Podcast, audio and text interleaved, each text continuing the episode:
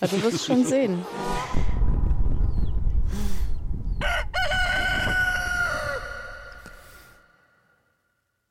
So. Also eigentlich passieren hier normalerweise Dinge. Aber heute wird das, glaube ich, schwierig. Wieso? Es zieht sich alles so ein bisschen gerade. In meinem Leben nicht. Nee, du, du arbeitest hart daran, Spiegel-Bestsellerin schon wieder zu werden. Diesmal aber mit physischen Aufkleber. Naja, da was noch zu beweisen wäre, ne? Aber dazu müssen die Leute ja eh erstmal das Buch. Wie, wie viele Bücher müssen da verkauft werden? Das darf man nicht sagen. Das darf man nicht sagen? Warum Nein, darf man das das nicht darf sagen? man nicht sagen. Wieso? Das ist ein Geheimnis. Das ändert sich doch auch jede, jede Woche. Wie viel war es in der letzten Woche? Das weiß ich nicht, da war ich ja nicht drauf. Es waren zu wenig. Ich glaube, 17 haben gefehlt. 17? Das ist, das ist hart. Aber wenn sich deine Bücher jetzt äh, exponentiell verkaufen, Ich wünsche mir eine R0 von 2, da bin ich schon zufrieden. Das war witzig. Also rein mathematisch. ja, aber jetzt hast du mich an Corona erinnert, das deprimiert mich gerade. Ich hatte heute so einen Moment, da bin ich aus dem Haus gegangen und für einen kurzen Moment hat mein Gehirn geglaubt, diese ganze Corona-Nummer wäre nur ein Computerspiel, das ich so lange gespielt hätte und dann hat das Gehirn aber von der Wirklichkeit wieder eingeholt gedacht, ach nee, das stimmt, das ist ja wirklich alles so. Geh doch nicht raus.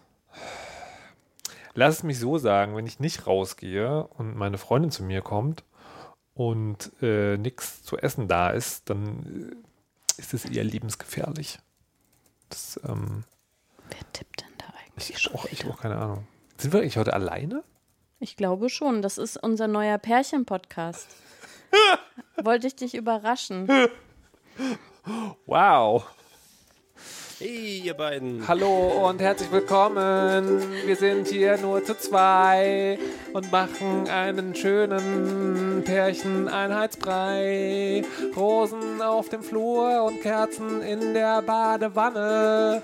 Das ist meine Freundin, die heißt seit heute die Anne. Hallo Anne, wie geht's? Jetzt muss Malik was sagen. Das wäre lustig gewesen, oder? Ja. Ja, der ist leider nicht so schnell. Naja. Ach, er schiebt tatsächlich im Chat zur Sendung, schiebt der Technikprobleme vor. Das ist ja unfassbar. Ist denn der Techniker schon informiert? Der Techniker ist informiert. Ist aber sehr lustig, aber wir könnten jetzt an dieser Stelle wirklich einfach zu zweit die ganze Weisheit machen und äh, Malik könnte nichts dagegen tun. Aber das fände ich ja blöd, weil wir sind schon einer zu eine zu wenig. Oh, Spielverderberin, ey. Na gut. Guten Tag. Ich war gerade abwesend. Ich musste eine äh, Mental Load, ein Review schreiben bei Amazon. Mhm. Das war jetzt gerade äh, ziemlich dringend. Ich habe gehört, da müssen Bestsellerlisten errungen werden oder so. Und da hilft ja alles, was man tun kann. Ne? Ja, Wirklich. das ist so. Wie viel äh, brauchen wir denn noch? Jetzt hat ja die Woche angefangen, gerade wieder erst. Ähm, das sind noch ziemlich viele. Also, liebe Leute, falls ihr on the fence seid, kauft das Buch. Falls ihr nicht on Ja, the fence seid, kauft das Buch. Genau, man muss es ja auch gar nicht lesen. Es geht mir nur ums Kaufen. Aber ich hörte, es sei gut. Meine Mutter schrieb nämlich ausführlich, es sei gut. Und sie Ja. ist nun mal Dr. Weisheit ehrenhalber. Wenn sie es nicht weiß, Ja, Äh, ich guck mal hier gerade. Mental Load, da müssen wir doch mal hier in den Show Notes, wäre doch der Link bei Amazon, wo man dann das Review dazu sch- hinschreiben kann, weil das nämlich dir total hilft, damit du deine Kinder noch weiter ernähren kannst. genau. Und man kann da natürlich auch ein Review schreiben, ohne dass man das auf dieser Teufelsplattform kauft. Weil man geht natürlich in den Buchladen Mit Maske? und kauft es dort. Und dann kann man eine äh, Rezension bei diesem, bei dieser Teufelsplattform Ich, hinterlassen. ich versuche mich gerade zu erinnern, ob wir diesen Podcast jetzt eigentlich als Werbung kennzeichnen müssten. Bestimmt. Warte. Werbung, Ja. Für Hashtag? Eigenwerbung. Ja. Hm. Aber ist nicht alles Eigenwerbung sozusagen? Ja, Ja. ich glaube, wir haben eine Folge auch ständig irgendeinen Hashtag gerufen, aber ich erinnere mich Ma nicht mehr. Markennennung, keine Werbung oder Ach so. so, ähnlich. ja, stimmt.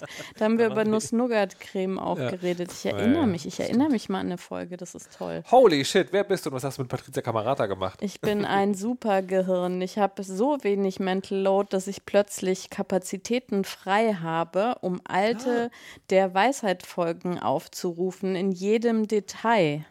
Das ist ja auch die spannende Cool. Frage, ähm, also was das über die Effizienz seines Gehirns sagt, wenn es ausnahmsweise nach drei, vielen Jahren mal ausnahmsweise ein paar Sekunden Zeit hat und alles, was dann in dem Gehirn in dem freien Raum stattfindet, ist.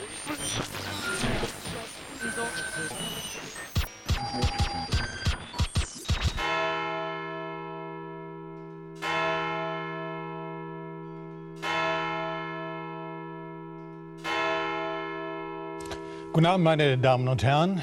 ARD und ZDF haben ihr Programm geändert. weil sie sich nicht ganz sicher sind, was hier eigentlich los ist. Und ich kann auch nur grob sagen, was hier los ist. Es ist nämlich los, dass es so gewesen war, dass die Frau Kirsch und ich in der letzten Sendung uns ausgiebig verausgabt haben, um über Gesellschaftsutopien zu sprechen, was die Frau Kirsche wiederum so erschöpft hat, dass sie heute gar nicht dabei ist. Und auch ich hänge ein wenig in den Seilen und übergebe das Brot deswegen heute an Malik Aziz aus Aachen. Hallo und guten Abend. Hallo zusammen. Außerdem zu Gast Patricia Camarata, angehende Spiegel-Bestsellerin, Autorin zum zweiten Male aus Berlin. Hallo und guten Abend. Zu Gast sind wir nur noch Gäste. Ich dachte, wir sind hier ein Team. Kaum zwölfmal nicht dabei gewesen. Das geht ja gut los. Falls es nicht aufgefallen ist, äh, das wird immer, das wird immer so gesagt. Jedes Mal. Das höre ich Jedes nach. Mal. Das hörst du nach. Das, ich bin sehr gespannt auf deine Excel-Tabelle, wo dann drin steht, sozusagen wie äh, Markennennung, keine Werbung, ähm, wie viel das gesagt wurde und wie viel nicht. Und ich möchte dann auch, dass du noch das literarische Quartett nochmal nachhörst, wie oft Marcel Reich-Ranitzky sozusagen die Mit MittäterInnen als Gäste begrüßt hat und nicht. Moment mal. Das literarische Quartett, Ja. da sind Gäste eingeladen. Da sind, es gab eine Kerncrew, die immer dabei war und Mhm. äh, einen Platz, der wechselnd war. Und da kannst du immer gucken, ob die Leute, die er, äh, die immer dabei waren, als Gast begrüßt wurden oder nicht. Nee, weil die gehören ja zum Team, so wie ich auch zu der Weisheit Das gehöre. musst du aber noch nachhören. Das kannst du jetzt nicht einfach so ich muss behaupten. das nicht nachhören. Ich lasse das transkribieren. Und dann werde ich das automatisiert Also- auswerten. Und warte, lass mich das kurz machen. Falls ihr euch gefragt habt, Ich habe recht. was genau, was, was genau Patricia Kamerate mit den Buchmillionen macht, ist, sie lässt alte Fernsehsendungen zu hundertfach aus den Archiven Kram transkribieren und in äh, Spreadsheets eintragen, nur um Recht zu haben. Ja. Ist, das, ist das gut investiertes Geld? ja, auf jeden Fall. Recht zu haben, da fühlt man sich echt richtig gut. Sie ist Beziehungsberaterin, ich würde auf sie hören. Sie ist was? Sie, wei- sie ist doch Beziehungsberaterin. Die, sie weiß, wie das geht mit Beziehungen, was man da so machen muss, damit man da unbelastet durch so eine Beziehung durchkommt. Und Seit- seit ein Teil scheint Job? zu sein, Geld in Excel-Tabellen zu hast, investieren. du, hast du deinen Job Rechts. gewechselt? Nee, Markus, du kriegst es nicht mit, weil dir habe ich beigebracht, resignative Reife zu entwickeln. Das ist der Beziehungsgarant Nummer eins. Das klingt so negativ konnotiert, aber es gibt wirklich Studien, die zeigen, wenn also mindestens einer der Partner ganz ausgeprägt resignative Reife entwickeln konnte, dann sind das stabile Partnerschaften, die Jahrzehnte halten. Aber wieso ich? Wieso nicht du? weil das ist nicht mein Ding. Wow. ja, ähm, tiefe, äh, tiefe, tiefe Einblicke, die Sie heute hier in dieser Sendung erfahren. Ähm, aber du hattest auch noch eine Frage an uns oder die Welt, ich weiß nicht so genau. Ja, ihr seid quasi Proxy für die Welt. Okay. Malik, wir sind die Welt. Proxy. Und meine Frage ist, wie viel Bock habt ihr noch auf das Digitale? Weil, lasst mich kurz einführen, seit Mitte März ähm, findet quasi bei mir alles digital statt. Ich gehe nicht mehr in das schöne Büro, werde da nicht mehr bekocht, sehe meine KollegInnen nur noch in Videokonferenzen. Meine Freundinnen habe ich alle nicht mehr gesehen. Es ist alles nur noch digital. Ich kaufe nur online ein. Ich gehe nicht raus. Ich hab's so satt. Und das, da bin ich echt schockiert von mir. Ich, ich hätte gedacht, Ich finde es richtig gut, aber jetzt, jetzt will ich analog. Was, was genau willst du denn? Also hast du, also ist das, ist das so ein, ist das so ein diffuses Sattheitsgefühl oder hast du ganz konkrete Vorstellungen von, ich würde jetzt gerne mit meiner Freundin Hand in Hand in einem Café Innenraum sitzen, dicht gedrängt? Alles. Alles, was ich vorher nicht wollte. Nee, das fängt wirklich an bei meinem Arbeitsweg. Also ich, ich habe ja das unfassbare Glück, dass ich zu Fuß ins Büro kann. Das vermisse ich total, diese 15 Minuten spazieren gehen, um dann ins Büro zu kommen, die Kolleginnen zu sehen, sich zu fragen, hey, wollen wir einen Kaffee zusammen trinken? Ähm, auch äh, selbst wenn man zu mehreren im Büro ist, äh, die anderen telefonieren zu hören, so die Sachen ein bisschen passiv irgendwie mitzubekommen, zusammen Mittagessen zu gehen, gerne eng gedrängt, in Innenräumen, ähm, ohne 25 Mal Hände waschen und so weiter.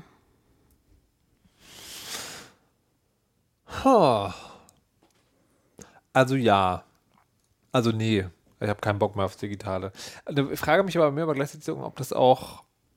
Ich habe gerade, ich habe gerade eh so eine Phase, wo mir so, wo mir so Dinge ein bisschen zu viel werden und ich auf so im Großen und Ganzen so, so null Bockstimmung sich auch so ein bisschen breit macht. Ich weiß nicht, ob das damit zu tun hat oder ob das eine Alterserscheinung ist oder einfach eine Phase, die jetzt gerade ansteht, aber ich glaube, gerade was das Digitale angeht, ähm, so ein bisschen, ein bisschen, ich habe, ich habe heute mit jemandem im Interview geführt, der ähm, zwar in dem Bereich kulturwissenschaftlich, sage ich jetzt mal im weitesten Sinne, äh, und informatisch arbeitet, der aber selber ähm, relativ ähm, entspannt ist, damit erreichbar zu sein. Also eher nicht. Und da habe festgestellt, dass ich ihn sehr beneide. Um dass, dass er das entspannt sieht, ne, dass er, erreichbar dass er, dass zu sein, dass er nicht, dass er, dass er nicht, im Digital, nicht im Digitalen sozusagen hauptsächlich existiert. Und habe gedacht, das hätte ich eigentlich auch gerne. Und ich weiß nicht, ob das, ob das jetzt dadurch noch verstärkt ist, dass man jetzt gerade darauf angewiesen ist, das so zu machen. Also es gibt eine Sache, da bin ich, da bin ich so ein bisschen zwiegespalten. Und zwar, wenn ich im Radio auftrete, bei meinen Computerspiele-Rezensionen oder wenn ich sogar kurze Gespräche mache, dann bin ich nicht in dem Radiosender, sondern sitze zu Hause und habe auf, aufgrund meines Studios und von schöner Internettechnik sozusagen kann ich von zu Hause im Radio sein. Und das finde ich einerseits ganz gut, weil die Fahrweg Live-Signal Verhältnis, das ist halt relativ schlecht, wenn man für so ein kurzes Gespräch in das Funkhaus hat. Andererseits vermisse ich diese Live-Situation auch, weil es schön ist, im Studio zu sein. Das ist halt auch ein Moment, für den man lebt. So, da, aber da bin ich, da bin ich nicht abgegessen von. Das finde ich sozusagen noch gut, das auch so machen zu können. Das hat also auch seine positiven Seiten. Ähm, aber ansonsten so, also was dieses, also ich glaube, das Absurdeste ist, dass ich tatsächlich mal gerne wieder shoppen gehen würde. Shoppen? Mhm. So, was shoppst du? Hosen. Aber du weißt, wie das in deiner Vergangenheit war. Ja, ja. Ich, aber sozusagen, ich, ich mag das ja sowieso überhaupt nicht. Hm. Aber habe jetzt festgestellt, ich mag Online-Shoppen noch weniger als Analog-Shoppen. So das und, und. Aber hast du dich seit März umgezogen? Ich zum Beispiel nicht. Ist ja unnötig.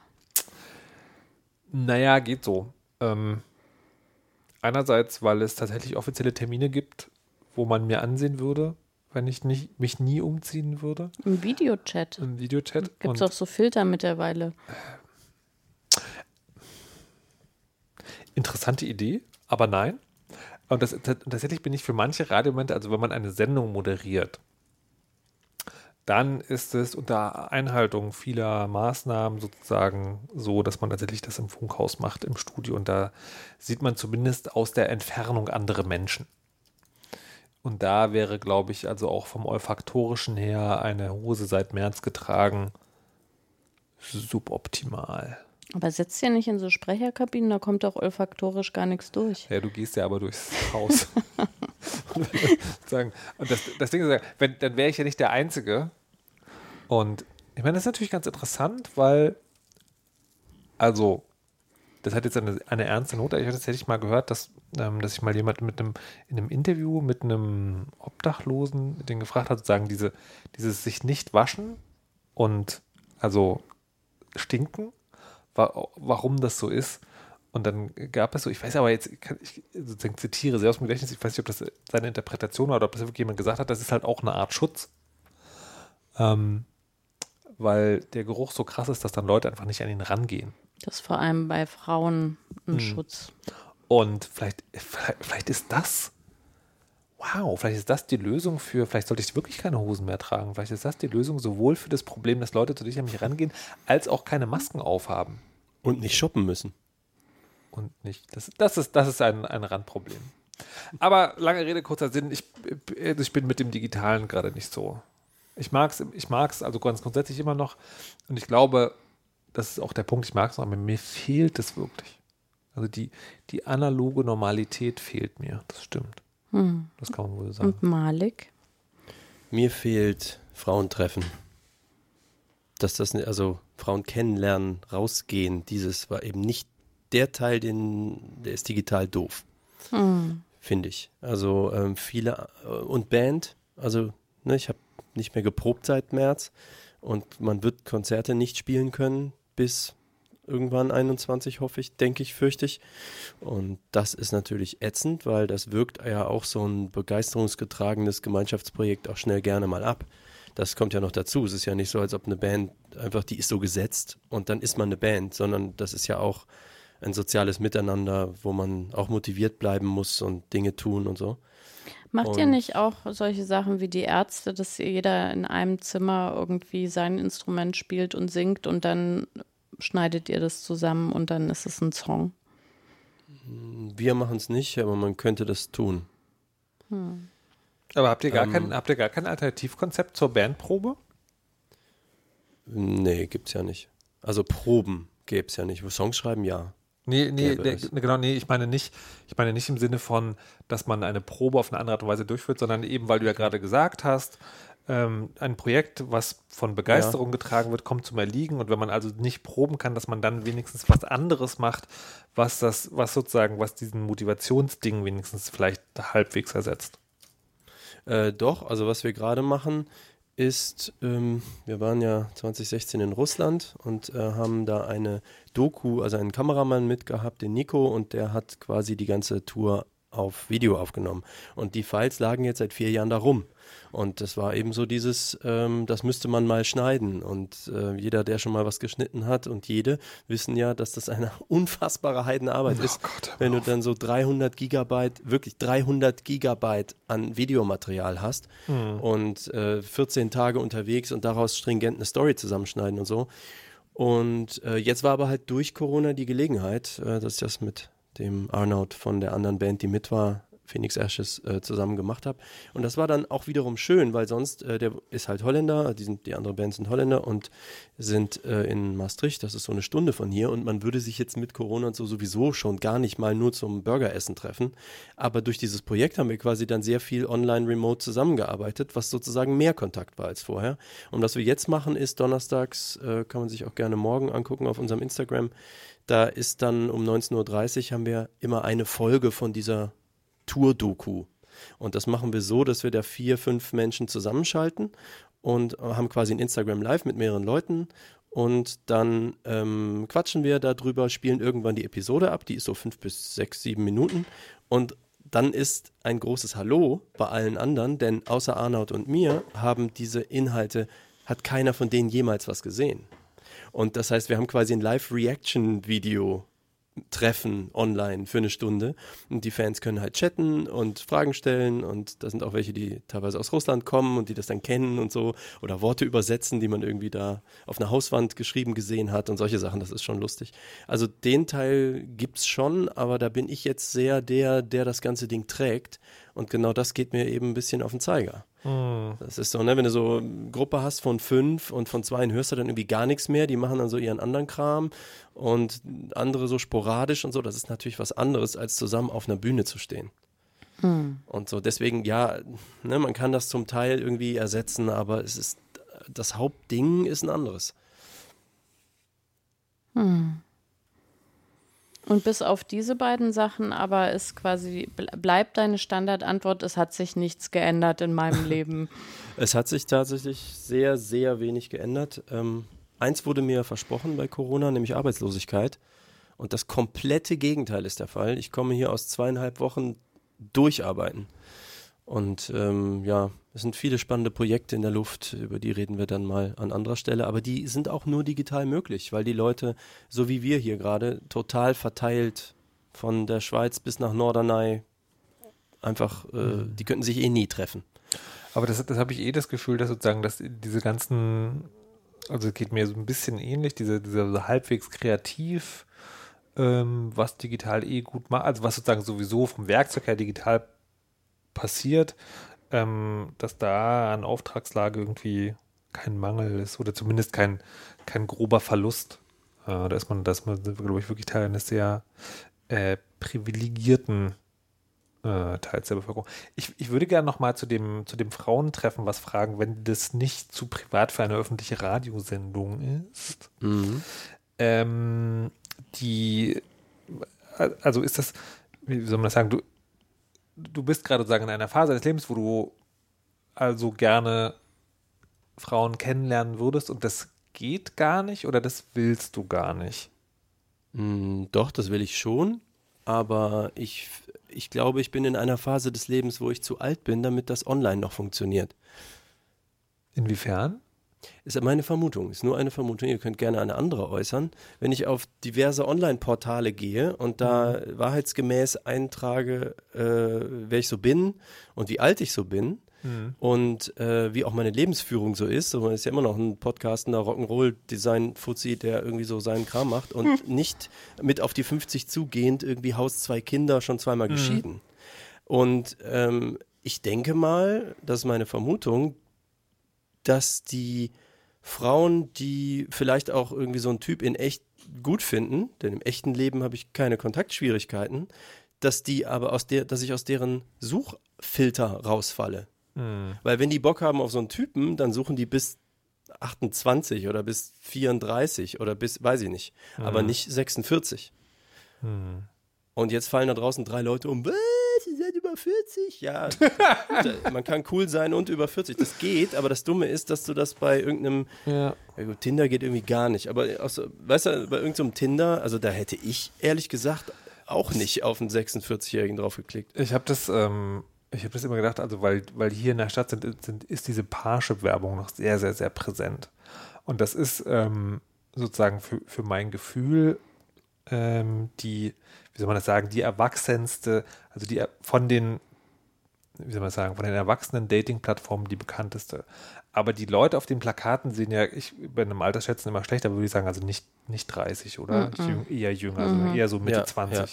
So, und dann ähm, wenn, wenn man so guckt, was gibt es denn noch äh, sozusagen auf dem Datingmarkt an, an, an Portalen oder sowas, da, dann fängt es wieder an beim Silver Surfer, so als Kategorie. Ne? Also hier Seniorending. Aber für diese. Also das gibt's echt? Das, ne, ja, schon. Also ich habe ich hab jetzt meine, meine, nein, nicht, nicht unter diesem Namen, aber ähm, sozusagen ähm, als, also, als Zielgruppe. Den Namen super. Ähm, ja. Als Zielgruppe. Und habe tatsächlich das Gefühl, dass ähm, sehr tief verankert wird, dass man ja so, also, ne, also so dann, wenn, wenn ich das übersetze in das Gesellschaftsbild, was dahinter steckt, heißt das, du hast bis Ende 20, sagen wir mal Mitte 30, großzügig, großzügig, hast du deinen, äh, deinen Partner gefunden und dann bist du für den, sozusagen, für den, für die BetreiberInnen von Dating Angeboten erst wieder interessant, wenn dein Partner oder deine Partnerin gestorben ist, dann bist du sozusagen wieder auf dem Markt. Hm. Und für dazwischen habe ich auch so das Gefühl, es gibt eigentlich gar kein Konzept für, weil, weil du bist eben sozusagen in unserem Alter, bist du halt unter der Haube sozusagen. Ja, ich glaube, das ist auch oft so, ab da, wo Kinder halt eine Rolle spielen. Ja, ich, ich glaube, also. Also, nee, nicht, dass es da keinen Markt gäbe. Ja, genau. Ja, ja, das stimmt schon. Aber ich weiß halt auch nicht, ob ich im Markt für genau das wäre, ehrlich gesagt. Weil wenn ich halt so gucke, ähm, wenn Leute in diesen gesettelten Lebensphasen sind, sind die vielleicht auch für mich uninteressanter und ich für die. Also Naja, ich- eigentlich. Naja, also ich würde, ich würde sagen, also lass mich die steile These fassen. Ich glaube nicht, dass du der Durchschnitt bist oder sozusagen, oder dass dein, dass das Lebensmodell ähm, das ist, was alle leben, aber ich glaube auch nicht, dass du der Einzige bist. Ja, glaube ich auch nicht. Aber ich kann nur sagen, dass der Unterschied zu Online-Dating vor zehn Jahren und jetzt eklatanter nicht sein könnte. Jetzt, du meinst Also für ich- dich, also für, für, mich, Mitte, für, ja, Mitte, ja. für Mitte 30 war sozusagen Online-Plattform eher was als für Mitte 40. Ich glaube mein auch, Eindruck. dass man nicht über 40 sein muss. Also Darf. Oder wie darf, du? ja, ja, klar. okay. Da kriegt man dann einfach keine Anfragen mehr. Haben- machen ja auch ganz viele, die irgendwie denken, naja, eigentlich will man ja nicht lügen, aber wenn wirklich quasi die Suchfilter so sind, dass man irgendwie Mhm. nach 40 nicht mehr sucht, dann ziehst du halt nochmal ein Jahr ab und so. Aber, Oder sieben. Oder sieben. Irgendwann wird es ja dann äh, schwierig, aber ja. Aber das ähm, führt mich zu einer anderen Frage, die mir jetzt gerade eingefallen ist, weil wie du jetzt gerade äh, quasi die, die von der Lebenssituation gesprochen hast. Ich habe ganz oft Momente im Leben, wo ich so gucke, was ich mache und wie ich lebe. Und dann finde ich das wahnsinnig lustig, weil ich das als Kind mir ganz anders vorgestellt habe, quasi Mitte 40 zu sein. Ähm, Mhm. hab, also kannst du dich da noch dran erinnern, was du, weiß ich nicht, mit 10 und mit 14 irgendwie dachtest, wie das ist, 47 zu sein, wie du dann lebst? 46. Also du meinst mich wahrscheinlich. ähm, ich kann, also ich weiß nicht, wie es mit 10 war, weil da waren ja meine Eltern dann wahrscheinlich in dem Alter. Also es war unendlich weit weg. Aber ich erinnere mich, dass ich Anfang 20 war und Freunde hatte, die knapp 30 waren. Die waren halt auch so tätowiert, Rollenspielspieler und Innen und hörten irgendwie Metal und Goth und waren irgendwie so sozusagen sehr cool, aber die waren über 30. Und ich weiß, dass wir da oft und länger drüber geredet haben. Ich konnte das nicht begreifen, weil es gab kaum Vorbilder, die so waren. Und äh, diese Zahl, diese drei, mir war die zwei schon total unheimlich und diese drei war mir unvorstellbar. Und dann kann ich nur hochrechnen, was das bedeutet haben muss für Mitte 40. Das Mitte 40 ist ein, niemand ist Mitte 40. Eltern sind Mitte 40. Und äh, ich bin nie diese Eltern geworden. Wie ist das so? Peter Pan-Syndrom oder so? Gibt es da ein Wort für? Also es, ich habe immer erwartet, irgendwann äh, mit, weiß ich nicht, 30 oder so, wird man dann auf einmal, wacht man morgens auf und ist erwachsen. Also du fühlst dich erwachsen, du ja, ich habe gedacht, das ist ein Zustand. Erwachsener sein ist ein Zustand, in den man automatisch hineinfällt. Ob das jetzt dann damit zu tun hat, dass ich irgendwie, man schneidet die Haare ab, äh, hat zwei Kinder und wird Sparkassenangestellter, weiß ich nicht genau. Das war so meine Sorge Anfang 20. No hate an Sparkassenangestellte.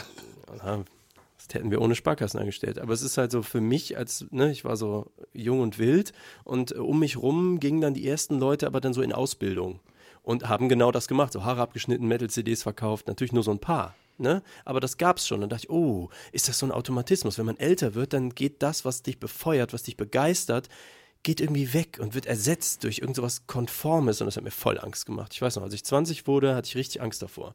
Und irgendwann, wo ich so 25 dachte, hm, ist irgendwie noch nicht passiert, dann mache ich noch mal eine andere Band, warum nicht? Und dann dachte ich immer, ja, jetzt bin ich 27, ja, wie viele Bands mache ich schon noch, ne? Also, hm, bin nicht sicher. Und dann habe ich gedacht, ja, aber noch geht's. Und dann habe ich halt noch eine Band gemacht. Irgendwann mit 35 nochmal eine Band gegründet. Gut, irgendwann hörst du auf, drüber nachzudenken, ob du noch eine Band gründen kannst. Aber bei jeder Band, bei der ich so denke, die geht jetzt nach sieben Jahren oder so vielleicht mal zu Ende, also nicht jetzt mit dieser, aber generell, denkst du so, okay, ich, noch eine mache ich ja auch nicht mehr. Du bist ja auch unglaubwürdig auf so einer Bühne. Und bisher geht's noch, aber ich kann es immer noch nicht glauben. Übrigens, habt ihr das auch? Ich vertue mich und denke wirklich häufig, ich bin 36. Also jemand fragt nach dem Alter oder so und ich sag, will spontan 36 sagen, weil es sich genauso anfühlt. Nee, ich habe das nicht. Also ich sage, glaube ich, schon seit zehn Jahren, dass ich 45 bin. Es gibt ja eh die Theorie, dass, sagen, dass, dass jeder Mensch sozusagen so sein Alter hat, wo er einfach sozusagen immer ist und dann auch immer bleibt. Und ähm? Ah. also mein, mein ähm, Dann ist meins aber 28. weil mental dann keine Entwicklung Ich sage einfach nichts dazu, ähm, wollte aber bemerken, dass ich den Effekt, den Malik gerade genannt hat, also ich glaube schon nachvollziehen kann. Mein, mein sozusagen mein, mein Formalhirn funktioniert genug, um das richtige Alter auszuspucken, aber vom Gefühl her, ähm, obwohl das ist ganz interessant. Also einerseits denke ich, denke ich ja, eigentlich Mitte 30 war es dann sozusagen so fertig. Ich habe aber mittlerweile so ein paar äh, Erscheinungen, von denen ich denke, dass sie vielleicht mit dem Alter zu tun haben, die so, also was ich über das Digitale gerade erzählt habe, so eine, so eine gewisse Lustlosigkeit, ähm, nochmal eine Sache zu machen, die man entweder schon 3000 Mal besprochen hat oder wo man denkt, okay, da wird der, da wird der Erkenntnisgewinn relativ gering sein, das muss ich jetzt irgendwie nicht noch, noch mal anziehen. Aber siehst du, da ist mein Vorteil, dass ich quasi schon immer Sachen doof fand und die einfach jahrzehntelang doof fand. Ändert sich mhm, gar nichts. Ich nicht.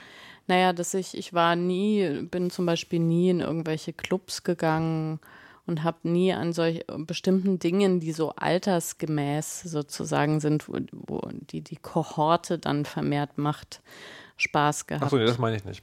Ich meine sozusagen Themen, für die ich mich interessiert habe und wo ähm, oder, oder Kämpfe, für die ich mich interessiert habe, also gesellschaftlich auch und wo aber sozusagen mittlerweile so eine Ermüdung eintritt im Sinne von, das kriegst du halt eh nicht geändert. Oder ich, ich habe da genug Energie rein investiert, jetzt können andere mal. Und das hat keinen speziellen Grund. Resignative Reife haben wir das ja genannt schon. Ja, ich, weiß nicht, ich weiß nicht, ob das Reife ist tatsächlich. Oder so ein Aufgeben. I don't know. Maybe. Ich glaube, ich glaube, der wichtige Punkt ist tatsächlich, ob man, ob man dann, oder ob ich, muss man ganz fairerweise sagen, ob ich dann was anderes finde, was diesen Platz einnimmt, weil sonst fühlt sich das, glaube ich, auf Dauer ein bisschen leer an.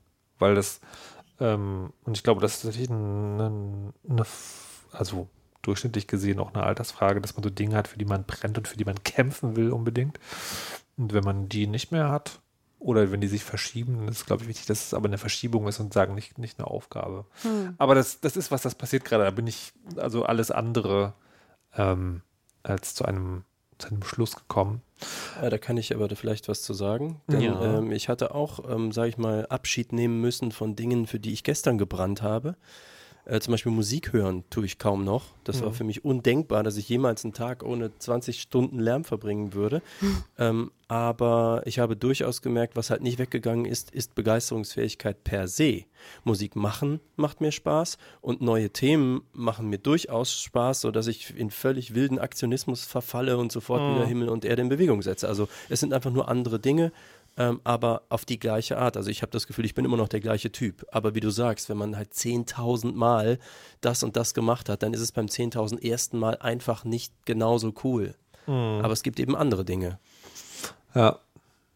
Ja, das haben mich die Jahre aber auch gelehrt, dass ich zwar nicht mich äh, dauerhaft für dieselben Dinge begeistere, aber mich immer begeistern kann. Und wenn man dann zurückguckt und sieht, dass es immer wieder neue Themen gab, dann bin ich sehr zuversichtlich, dass es auch in der Zukunft so bleibt. Hm. Ich glaube, ich habe ein bisschen Schiss davor, dass man, äh, dass die, dass die, dass das Umfeld das nicht mitmacht, sondern, ne, weil, ähm, weil ich mich tendenziell auch zählen würde als Typ, der sich lieber für neue Dinge interessiert und das aber und das meine ich jetzt gar nicht nur im Berufsleben, dass die Umwelt so eine Art Seniorität ne, erweitert, äh, erwartet von jemandem. Also jemand, der ein gewisses Alter ist, der muss doch jetzt mal diese, keine Ahnung, ein, zwei oder drei Sachen richtig gut machen und da Experte sein und nicht, der, der kann jetzt nicht schon wieder anfangen, neue Dinge zu lernen. Was soll das denn? Der ist doch keine, der ist doch keine 20 mehr. So, das ist, das ist ein vielleicht nur eingeredeter Druck, aber schon so eine Wahrnehmung ähm, oder, oder ein, ein Konzept, mit dem ich, glaube ich, gerade auch kämpfe. Doch, könnte man so sagen. Ja. Aber dein Gehirn hält es auf jeden Fall jünger, wenn du dich immer wieder mit neuen Sachen befasst und nicht quasi zwei Jahrzehnte an einem Thema arbeitest. Ja, ich, ich finde das auch eine gute Idee. Ich finde das eine total gute Idee. Aber ich habe ja zum Beispiel jetzt am, am, äh, am Anfang des Lockdowns habe ich ja rumgespielt mit Videostreaming. Ne? Also irgendwie, ich spiele was und rede mit Leuten und ein Video und Bild und Kamera, bla bla bla. Mhm. Und das, das ist natürlich stümperhaft gewesen, wenn man das mit professionellen Streamern ähm, vergleicht. vergleicht. Und das war einerseits für mich selber auch tatsächlich sozusagen einen, einen Prozess, dann festzustellen, ich mache das jetzt eigentlich gar nicht, um damit genauso erfolgreich zu sein wie mit den Podcasts oder sowas, die ich mache, ähm, sondern tatsächlich auch, weil mir das einfach Spaß macht, mich in dieses Thema reinzudingsen. Ähm, und habe ich aber, hab aber andererseits auch so ein bisschen Angst davor gehabt. Was, was sagen denn jetzt Leute, die das sehen?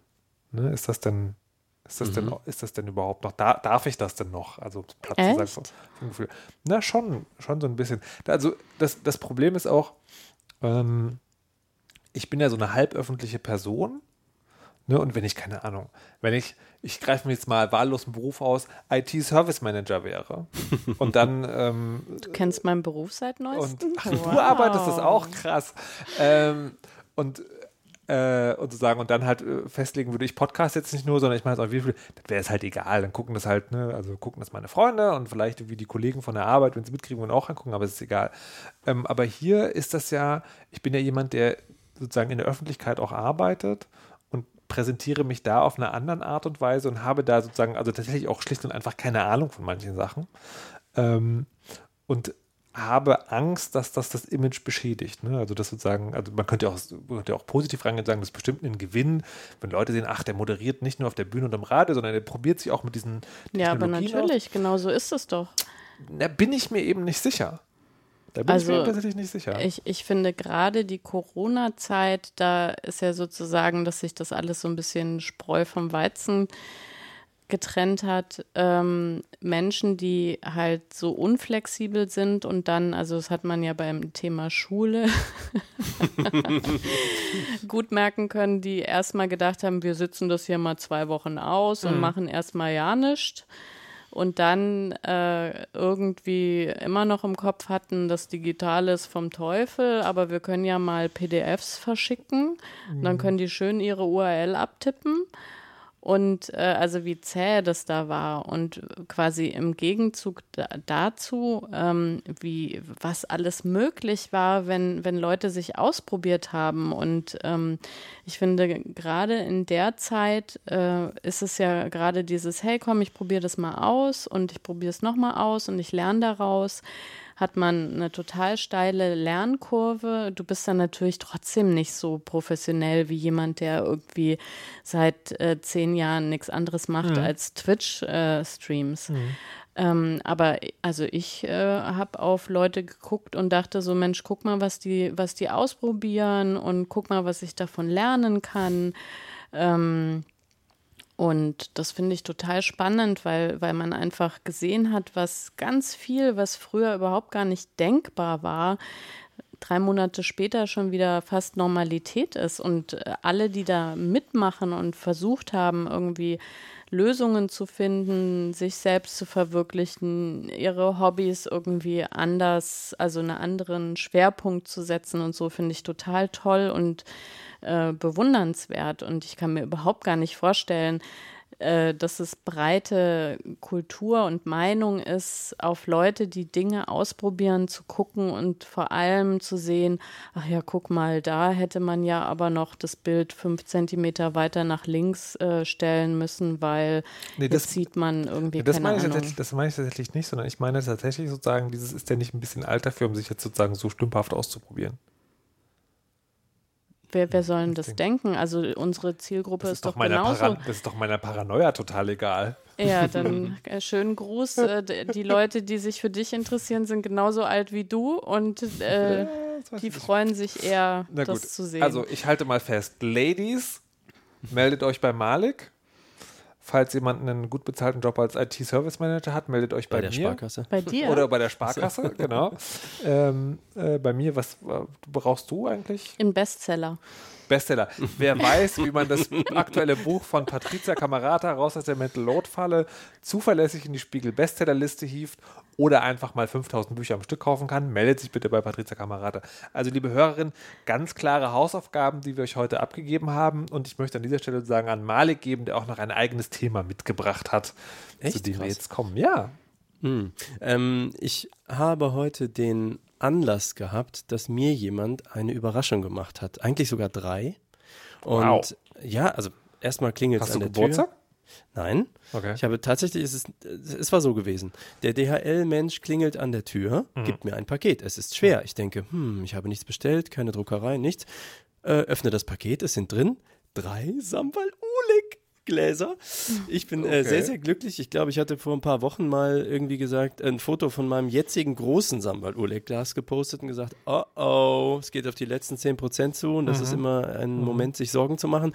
Und jemand hat mich erhört und das fand ich total toll. Und dann sind gleichzeitig irgendwie noch mehrere Dinge passiert, wo tatsächlich Podcast-Hörerinnen und Hörer, beides, äh, zwei von denen in den letzten Tagen gesagt haben, hey, ich habe mir ein Kona bestellt oder ich habe mir ein, also ein Elektroauto oder ein äh, E-Niro, ein anderes Elektroauto, äh, weil du da so und so drüber gesprochen hast oder weil du immer in dem und dem Podcast das und das gesagt hast. Und ähm, teilweise auch so, ich habe dieses Auto gekauft und habe noch nie eine Elektroautoprobe gefahren. Mhm, krass. Das ist ein, eine Menge an Vertrauen, die man Ja. meinem gesprochenen shit. Wort entgegenbringt, Ja. bringt, wo ich so denke, you just made my day. Also ich hoffe, du hast Spaß damit, aber so, das ist so, ähm, also das sind so, so, so Dinge und dann hat mich äh, Werner, hat mich, ich weiß nicht, welche Podcasts die verschiedenen Menschen hören, dummerweise, deswegen weiß ich nie, wo ich Danke sagen soll, aber dann auch so jemand angeschrieben, hat gesagt, hier, du gehörst zu meinen Top-Podcastern und zählt dann noch die drei, vier anderen auf, äh, von denen ich Fan bin. Also wo ich so, zu denen ich aufblicke und sagt, ja, du gehörst für mich zu dieser Liste und hier, ich werf dir mal Geld rüber, weil ich Danke sagen will. Und ich denke so, ähm, äh, musst du nicht, ähm, ist, äh, oh, danke. danke einfach. Und das ist so, da kommt auf einmal so plötzlich gesammelt so viel Liebe an und so Freude. Und äh, mein Thema ähm, ist beides. Einmal, ähm, was war die letzte Überraschung, die ihr jemandem bereitet habt oder die ihr, wie ich gerade sowas erzählt habe, bekommen habt? Oder beides? Hm. Also ich will kurz anschließen, weil du Danke sagst. Tatsächlich war ja nicht die letzte, sondern vorletzte Weisheitssendung, wo ich so, wo, äh, also wo es darum ging, dass Gerhard Schröder jetzt Podcast und ich sauer bin, weil er so viel Aufmerksamkeit kriegt. ähm, hab, haben, haben mich danach ein paar sehr liebe Nachrichten erreicht ähm, von verschiedenen HörerInnen und ein, äh, ein sehr schönes Geschenk. Ach, eine, eine, eine Vinylplatte, die ich schon lange auf meiner Wunschliste hatte. Das war, das war ganz schön. Da wollte ich mich nochmal recht herzlich bedanken. Vielen lieben Dank, ihr alle. Genau, und dann, äh, das war so eine Überraschung auch für mich. Und dann, wie, so, wie soll ich das sagen? Was war denn die letzte Überraschung, die ich gemacht habe? Ich glaube Geburtstagsgeschenke, aber zählen, zählen, zählen Geburtstagsgeschenke eigentlich als Überraschung, Ja, wenn es eine ist. wenn es eine ist? Also, ne, wenn man gemeinsam gesagt hat, hey, wir gehen mal da und da in den Zoo und dann geht man dann auch in den Zoo und das ist das Geschenk, dann ist ja keine Überraschung. Okay. Patricia, hast du denn neulich äh, in letzter Zeit Überraschung? Bist du überrascht worden? Äh, also, eine Überraschung ausgedacht haben wir uns doch, nämlich ähm, einen Familienausflug zum Zeugnistag. Das stimmt. Und der war dann wirklich total schön. Also ist ja immer so ein bisschen, wenn man sowas plant, je nach Alter der Kinder, ist man dann nicht sicher, ist das noch so das Alter, wo die sich drauf einlassen oder quasi dann sagen, ja, das ist cool, oder trotten die dann pflichtbewusst hinter einem her und denken sich, oh, da hat sich Mutti wieder was ganz Tolles ausgedacht. Ähm, und da haben wir einen Ausflug gemacht, äh, au, ähm, kann man ja sagen, oder? Ist es dann auch Hashtag Werbung? Kann man machen. äh, in äh, einen Barfußpark. Und das klingt ja schon so ein bisschen hippie irgendwie. Äh, und äh, aber das war dann wahrscheinlich auch äh, im Überschwang nach dem ganzen Digitalen war das total toll, kilometerlang barfuß äh, durch den Wald zu laufen. Und ähm, die Familie hat tatsächlich auch alle Foltergänge äh, mit Begeisterung absolviert, wie über Tannenzapfen zu laufen, was mir nach ungefähr anderthalb Metern klar war, dass nein, das ist eine Erfahrung, die ich jetzt nicht äh, differenziert äh, ausleben äh, muss.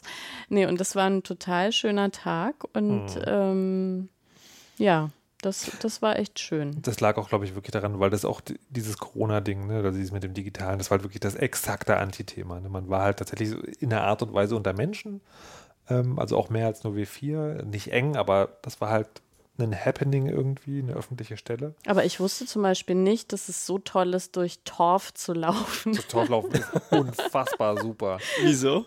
Ne, einfach weil das, äh, naja, weil es, also A, weil es halt eine willkommene Abwechslung ist zu dem Fußboden, den man immer hat oder zu der Straße, auf der man immer läuft. und weil es einfach squishy ist. Das Ja, hat ist das so und- und- Massagekitzeln? Nee, oder? das ist halt, das ist halt einfach dreckig und schlammig, aber du, und macht halt.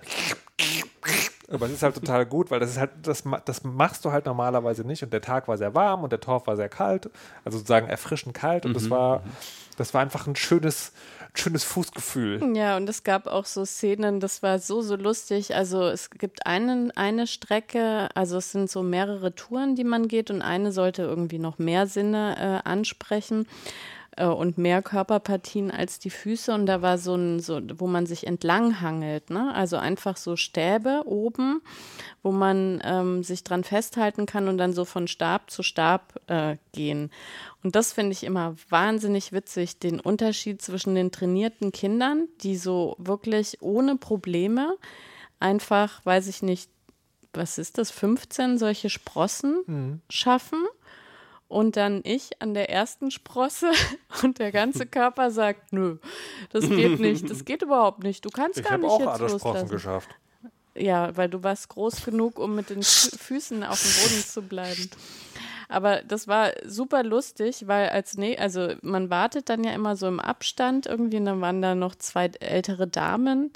Ähm, und ich glaube, die konnten auch nicht so ganz glauben, dass man nicht schaffen kann, nicht mal eine Sprosse loszulassen. Und die hingen dann einfach auch an der einen Sprosse und haben ganz laut gelacht. Also das war wirklich total schön.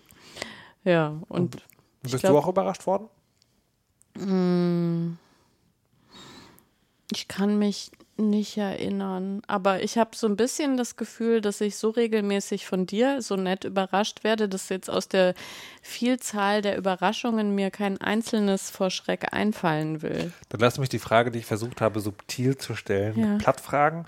Die Geburtstagsgeschenke, die du bekommen hast, war das eine Überraschung? Ja, das stimmt. Damit habe ich tatsächlich nicht gerechnet. Das habe ich mir zwar gewünscht, aber ich habe nicht mit den Geschenken gerechnet. Du hast dir gewünscht, Geschenke zu bekommen oder hast du diese konkreten Geschenke gewünscht? Ähm, das waren so Dinge, die ich gerne besitzen möchte, die ich mir aber niemals kaufen würde. Und ist das dann noch eine Überraschung? Also jetzt für die Definitionsfrage auch was zu sagen? Also wenn man sich was gewünscht hat, aber nicht genau sicher ist? Ja, das ist schon eine Überraschung. Ich habe hab mich gerade versucht zu erinnern, ich glaube, die letzte, die letzte richtige Überraschung, also im Sinne von, da habe ich nicht mal, also das, also Überraschung wirklich in dem Sinne, das kam total überraschend für mich, ähm, war, als wir die Lesung hatten zu dem Medienbuch. Und das haben wir hier in dem Zimmer gemacht. Und du dann am Schluss diese Dinge ausgepackt hast, um, um dem Moderator zu danken. Man kennt auf Bühnenmoderation ist ja so, kriegt man am Ende von so einer Konferenz so einen Blumenstrauß. Und ich habe halt einfach null damit gerechnet. Also A, weil wir das sind und B, weil das ja auch sozusagen dieses Heimsetting war. Da war ich so, das ist aber süß. Genau, das war, das, ich glaube, das war das, das letzte richtig, richtig überraschend. Also im Sinne von sich das weder gewünscht ähm, oder konkret vorgestellt oder, oder irgendwie so. Das kam halt wirklich sozusagen aus völlig, völlig aus dem Nichts. Das war toll. Das war super. Na, Mir fällt gerade ein, äh, die letzte Überraschung, die ich jemandem gemacht habe. Äh, hat zufälligerweise mit Geburtstag zu tun, aber war kein Geburtstagsgeschenk in dem Sinne. Ähm, meine Ma hatte letztens Geburtstag, Grüße an der Stelle. Und äh, wir hatten, ich hatte eine Freundin mitgenommen zu der Geburtstagsfeier. Ich glaube, hatte ich schon erzählt. Die fand draußen statt, in so einem Garten, damit man es überhaupt machen konnte und so. Corona-Abstand. Und ähm, dann war es so, dass die Freundin sich was richtig Liebes ausgedacht hatte, nämlich ihr einen Blumenstrauß mitzubringen, denn meine Mutter freut sich sehr über Blumensträuße und hatte das auch extra alles vorbereitet und so und dann noch andere Dinge gepackt und Quiche gebacken und so weiter und dann den Blumenstrauß zu Hause liegen gelassen. Und ähm, dann waren wir da in Belgien, war das in dem Fall, also nicht nah an zu Hause. Und äh, ja, die Blumen, bis sie meine Mutter das nächste Mal sehen würde, würden natürlich verrotten, sozusagen. Und sie war dann dreimal, meinte sie so da auf der Feier so, oh, ich bin so doof, dass ich jetzt diese Blumen vergesse. Verdammt. Und dann ähm, fuhren wir irgendwann und dann dachte ich so, hm, also wir haben überlegt, kann man die jetzt noch in den nächsten Tagen dann irgendwie zu meiner Ma bringen und haben gesagt, weißt du was, wir machen das einfach jetzt. Und sind halt zu ihr gefahren, sie hat die Blumen geholt, vierter Stock hoch, vierter Stock wieder runter, ins Auto und dann zu meiner Mutter gedüst und dank äh, moderner Technik äh, konnte ich immer, ich kann immer den Standort sehen, wo meine Mutter gerade ist und sie meinen und so, wir gucken immer, wo wir so sind. Und dann ähm, wusste ich also, sie ist noch dort in Belgien. Das ist ja jetzt nur knapp hinter der Grenze von hier, aber eine halbe Stunde von zu Hause weg. Und sie ist noch dort. und klönt dann noch so ein bisschen. Und wir so, geil, wir haben Zeit. Und äh, ne, schnell zu ihr gepest, die Blumen, coole Vase hingestellt, netten Zettel dazu, äh, Tür schön wieder abgeschlossen und so weiter und äh, sich verdünnisiert. Und mhm. da kam dann natürlich irgendwann eine Stunde später oder so kam dann das iMessage-Foto und dann so, oh, ich konnte, ich habe echt an meinem Verstand gezweifelt. Ich komme in dieses Wohnzimmer und plötzlich steht dieser wunderbare Strauß da und so. Und ja, sehr das schön. War quasi. Also für diese spontanen Momente, das macht ja selber auch mega viel Spaß, jemandem oh. so eine Überraschung zu machen. Das war, ja. äh, obwohl man nicht mal dabei ist, sehr cool. Ja. Das fällt, ich glaube, sowas fällt mir auch auch schwer in der in Corona-Zeiten, weil es weil zu oft, machen? Ja, das zu, das zu machen, weil oft ist das, ist das so ein Ding, was man durch Losgehen gut erledigen kann. Und es geht natürlich theoretisch, du kannst ja hier in Geschäfte gehen und eine Maske aufhaben und sowas, aber irgendwie fühle ich mich gehemmt oder auch nicht, bin nicht, nicht mehr so inspiriert, keine Ahnung. Ich, ähm, ich will zum Schluss noch eine Frage an euch stellen, die mir jetzt gerade noch eingefallen ist, die ich eigentlich auch schon vorher äh, gesagt haben wollte, die jetzt aber nicht in der Sendungsplanung steht, weil die mir nicht eingefallen ist, als wir die Sendungsplanung gesprochen haben, und zwar folgendes. Da mache ich morgen auch, nee, diese Woche, am Ende dieser Woche, eine Sendung zu im Radio. Ähm, und habe da auch mit hoch, hochrangigen Expertinnen gesprochen, also die sozusagen so hochrangig wie ihr seid, aber auch noch einen offiziellen Titel tragen. Aber ich will Sie auch noch fragen. Und zwar, ich habe ja öfter über meine TikTok-Begeisterung geredet oder über die Begeisterung über die mhm. Inhalte von TikTok, aber auch darüber, dass diese App selber eigentlich vom Teufel ist. Mhm. Und da ist in der letzten Zeit äh, rausgekommen, dass also nicht nur die Art und Weise, wie dieses soziale Netzwerk, was dahinter ist, äh, moderiert wird und was dafür Ziele hinterstehen, irgendwie also mehr als fragwürdig, sondern auch die App selber also wenig überraschend, was soziale Netzwerke, Apps angeht, aber ein eine Datensammelding ist, was also sehr unschön ist. Also wenn mich jemand fragen würde, wenn es nur um die App geht, ähm, soll ich die installieren oder nicht, würde ich sagen, nein, auf gar keinen Fall. Das ist keine gute Idee. Ganz konkret, äh, Sie haben die Zwischenablage des Handys Nee, das war nicht nur das. Also das, ich ah, habe okay. jetzt sozusagen keine technischen Details, aber gut, also genau, es gibt das eine, sie lesen die Zwischenablage des Handys aus, was auch viele andere Apps machen, aber das ist bei TikTok sozusagen jetzt rausgekommen. Das andere ist, jemand hat die auseinandergenommen, also eine frühere Version der App und hat da Dinge drin gefunden, wo er die Hände beim Kopf zusammengeschlagen hat. Das war, niemand weiß, ob das wirklich stimmt, ähm, aber er hat das sozusagen sehr nachvollziehbar und plausibel erzählt. Von daher ähm, so. Und mein Ding ist, ich bin, aber andererseits ist es so, dass die von den Inhalten, die ich da sehe, gibt es so viele, die meinen Medienkonsum, sage ich, also echt bereichern, weil es da wirklich sehr, sehr viele tolle Sachen gibt. Und jetzt ist ja die eine Sache, ich kann das ja für mich entscheiden, ne?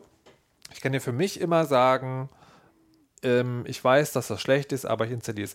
Was mich aber frage ist, ist es moralisch vertretbar, Videos von TikTok zu teilen? Auf nicht-TikTok meinst du? Mhm. Also einerseits äh, in sozialen Netzwerken. Und ich rede jetzt nicht davon, das ist, das, das ist nochmal extra. Wenn du dir in TikTok einen Link generieren lässt, wenn du das Video teilst, dann ist dieser Link nachvollziehbar. Also wenn ich das so mache, dann weiß TikTok, den Link, den du geklickt hast, äh, ist der Link, den ich aus der App rausgeholt habe. Dann können die sozusagen damit Netzwerke tatsächlich bauen. Ich mache das also so, wenn mir ein, also ich habe das bis jetzt so gemacht, wenn mir ein Video in TikTok gefällt, suche ich den Account im, auf der Netzplattform vom TikTok und suche dann dort das Video nochmal, damit eben nicht dieser generierte Link in meinem Tweet ist, sondern sozusagen der neutrale Link, der nicht auch noch den Tracking-Code dran hat. Aber trotzdem, wann immer ich sozusagen ja von einem sozialen Netzwerk einen Inhalt poste, öffentlich oder auch in einem begrenzten privaten Zirkel, sage ich damit ja auch, das ist was Tolles. Und das führt ja möglicherweise wiederum dazu, dass möglicherweise irgendwann jemand sagt, na, dann installiere ich mir das auch mal wenn der Markus das gut findet. Und das ist für mich eine, eine moralische Zwickmühle, für die ich auch keine Lösung finde. Und deswegen müsst ihr das jetzt, müsst ihr jetzt was dazu sagen. Patricia. ähm, also ich habe jetzt gerade gedacht, äh, wie bei vielen Sachen, also im Grunde streng genommen nimmt sich das ja bei den sozialen Plattformen nicht so richtig viel in den großen, also die quasi an große Konzerne angebunden sind und deren Hauptinteresse es ja ist, in irgendeiner hm. Form mhm. Daten zu sammeln mhm. ähm, und auch äh, Macht zu haben. Ja. Ähm, also insofern finde ich, ist es schon fast so ein bisschen, ja, wie soll ich sagen, scheinheilig. Quasi dann, wenn man auf Facebook darüber schreibt, wie schlimm TikTok ist zum Beispiel oder so. ähm, äh, und das einzige Kriterium, also wie, wie man sich moralisch oder wie es einem ja leicht fällt, äh, das nicht zu tun, ist ja einfach gar nicht erst damit anfangen. Also gar nicht erst sich, also TikTok zu installieren und das anzugucken, weil das ist ja schon das Problem. Weil in dem Moment, wo du dann da interessante Inhalte findest, dann will man die ja vielleicht irgendwie teilen. Und das Einzige, wie ich mir vorstellen kann oder warum ich keine TikTok-Inhalte teile, ist, weil ich TikTok nicht mehr auf meinem Handy habe. Und dann fällt mir das auch nicht leicht, also nicht schwer, natürlich das nicht zu teilen. Aber du jetzt hast du nur die Situation beschrieben, die ich habe, aber meine Frage nicht beantwortet.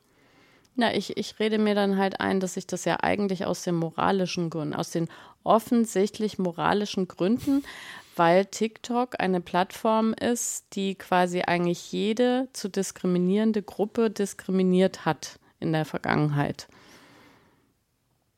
Ich sage ja nicht, das ist meine eigene äh, Okay, aber das ist auch was, das machst du mit dir aus, weil du sagen, das Argument trifft ja auch auf alle anderen Plattformen zu. Ja. Okay. Malik? Äh, ähm, haben, wir, haben wir noch Zeit? Müssen wir nicht aufhören? Ein bisschen? Ja, also schwierig, schwierig. Ich hänge da zwischen den Stühlen. Ähm, ich sage so oft, äh, Facebook hätte ich nicht mehr, hätte ich keine Band. Und dazu zählt auch Instagram. TikTok habe ich nicht, hatte ich auch nie. Ähm, deswegen muss ich es mal von TikTok abstrahieren, aber das Problem, wie ihr gesagt habt, ist ja das gleiche. Ich ähm, tatsächlich äh, habe ich da, lebe ich auch in dieser Schizophrenie im Prinzip, äh, alle vor Facebook zu warnen und äh, es als hauptsächliche Promotion-Plattform zu nutzen. Mhm. Also muss ich zumindest für diesen Bandteil. Also ich glaube, tatsächlich stimmt es aber, äh, hätte ich keine Band, hätte ich kein Facebook. Ich poste auch eigentlich privat äh, keinen Instagram-Kram. Also ich werfe da ab und zu ein Bild rein, ab und zu heißt, weiß ich nicht, einmal im Monat, alle zwei. Also und auch nichts wirklich Privates. Ich benutze es nicht dafür einfach. Mhm. Ähm, aber natürlich trotzdem, wenn du, ich weiß nicht, 2.000, 3.000 Fans hast oder so, denen du natürlich als Hauptkanal Instagram anbietest für Live und für Chat und für Gruppenchats und alles, bist du natürlich genauso da drauf, wie wenn du TikTok-Kram machst. Nur, ja gut. Das eine ist halt noch China, das schmeckt noch ein bisschen fieser als Mark Zuckerberg alone, aber machen wir uns nichts vor. Ne? Also da würde ich tatsächlich mittlerweile keinen Unterschied mehr machen. Also das, das ist schlimm, aber das ist beides schlimm, weil die, ne, also das Witzige ist ja, dass TikTok jetzt gerade sich aus Hongkong zurückzieht, eben weil es ja. keine, keine sozusagen, weil es nicht so China-opportun ist. Und die Tatsache, wie Mark Zuckerberg ähm, äh, Trump protegiert hat, anders kann ich das wirklich nicht nennen. Also nicht, nicht im Sinne, ich will es nicht im Sinne verstanden wissen, TikTok ist nicht so schlimm, sondern ich will es im Sinne verstanden wissen, Zuckerberg, das ist sozusagen, mhm. das ist auch das, das Böse einfach. Also da muss man sich irgendwie wirklich gar keine Illusionen mehr machen. Ja, also ich habe, ähm, ich weiß nicht moralisch, das müssen wir dann beim nächsten Mal Frau Kirsche fragen. Stimmt, das machen wir. Aber heute kommt der Weisheit letzter Schluss noch von Malek Aziz. Macht anderen Leuten Überraschungen und genießt Überraschungen, die euch gemacht werden.